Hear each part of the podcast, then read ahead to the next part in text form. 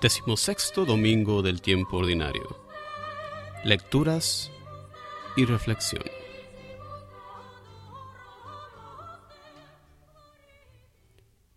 Lectura del libro de Génesis.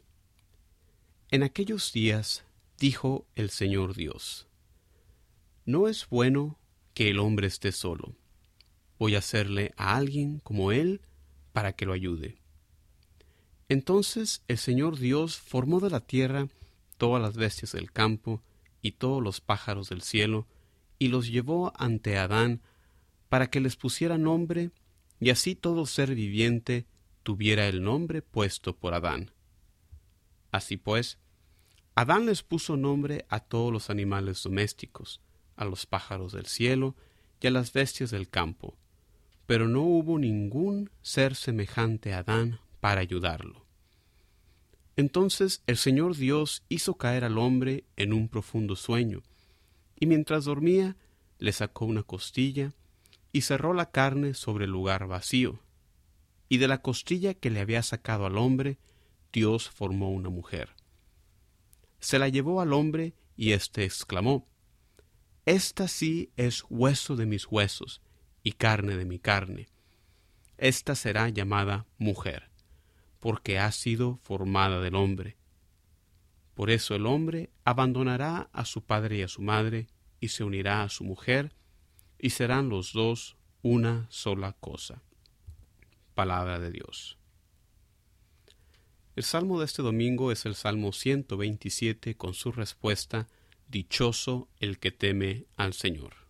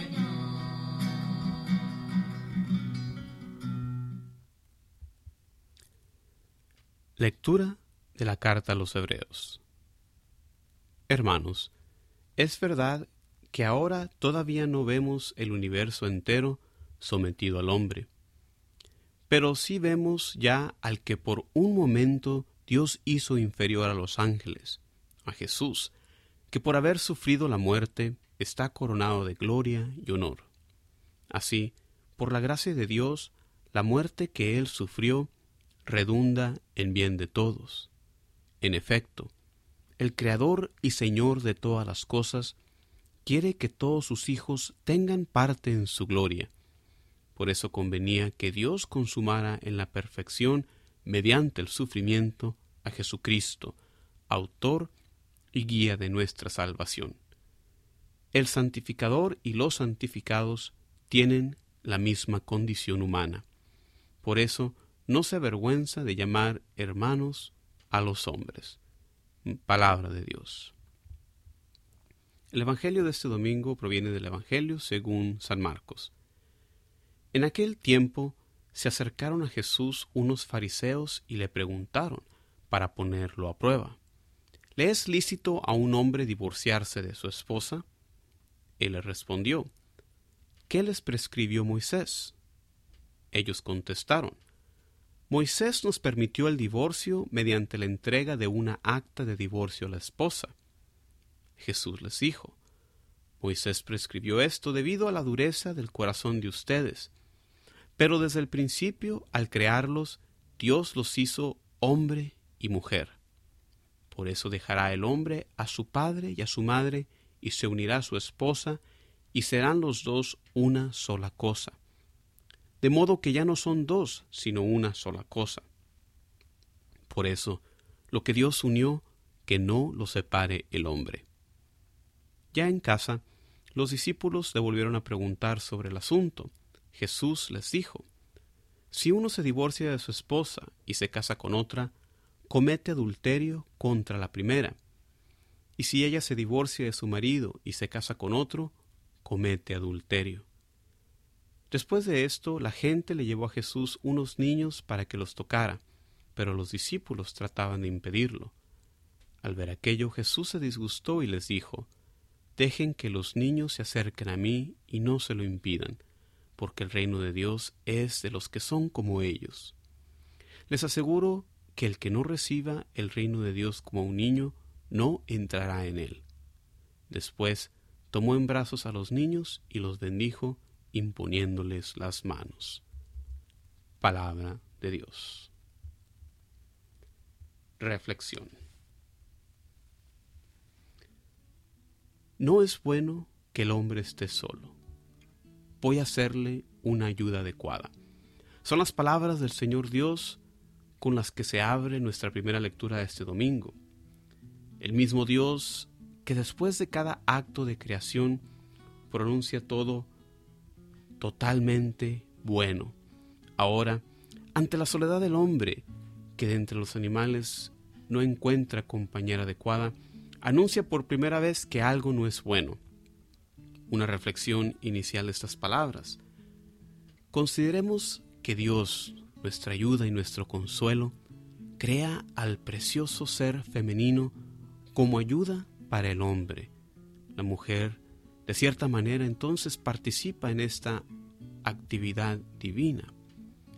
Los padres de la iglesia también notan la manera en que Dios crea a la mujer, no de las partes bajas del hombre de los pies para que el hombre la pisoteara, ni de las partes altas del hombre de la cabeza para que estuviera arriba de él, sino más bien de su costado, denotando una igualdad primordial. La reacción de Adán, que de hecho estas palabras son las primeras palabras pronunciadas en Génesis por el hombre. Consiste de una poesía de admiración ante el ser femenino. Esta vez sí es carne de mi carne, hueso de mis huesos. El nombre de la mujer en hebreo, Isha, es derivado del nombre para el hombre, Ish. Esta similitud entre las dos palabras nos habla de esta estrecha relación entre el hombre y la mujer amada, tan estrecha que los enamorados frecuentemente sienten que son como parte de un mismo ser, que forman un complemento, mi media naranja, decimos coloquialmente. La segunda lectura nos habla de cómo Jesús en su humanidad, como todo ser humano, se hizo inferior a los ángeles. Metafísicamente, los hombres somos inferiores a los ángeles, ya que nuestro conocimiento depende de los sentidos, y porque nosotros experimentamos la muerte y el sufrimiento, mientras que los ángeles no.